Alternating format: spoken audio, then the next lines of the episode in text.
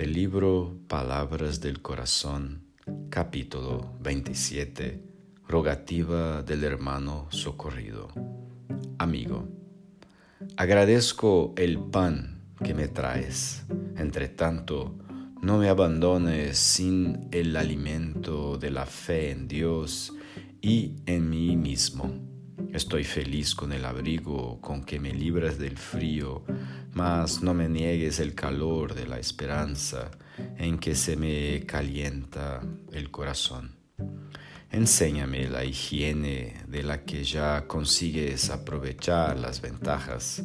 Con todo, no desprecies y nunca critiques el rincón en que moro hasta hoy con los recursos que Dios me concedió para vivir.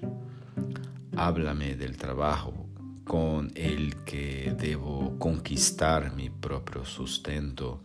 No obstante, auxíliame a encontrarlo. Guardo inmenso consuelo con tus lecciones de buenas maneras para el trato que necesito mantener con nuestros semejantes. Sin embargo, déjame estar contigo de cuando en cuando a fin de aprenderlas con tus propios ejemplos.